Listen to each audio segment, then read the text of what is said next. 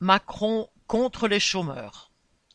Mercredi dix-sept janvier, Macron s'est fendu d'un discours au sommet de Davos dans lequel il a décliné quelques annonces faites lors de sa conférence de presse de la veille.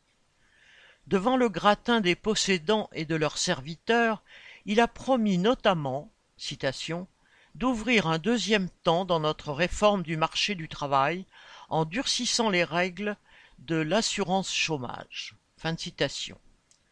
Cette intensification des attaques vise en particulier à couper l'indemnisation pour les chômeurs qui refuseraient des offres d'emploi. Ces derniers seraient donc poussés à accepter n'importe quel salaire, n'importe quelle condition de travail, sous la menace de se retrouver sans ressources. Ce nouveau tour de vis s'ajoutera au précédent.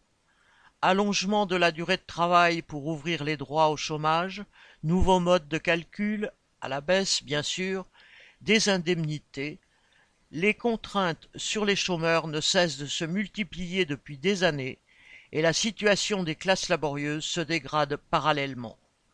En bon serviteur du grand patronat, Macron fait peser les contraintes sur les travailleurs afin de les alléger pour les capitalistes. Camille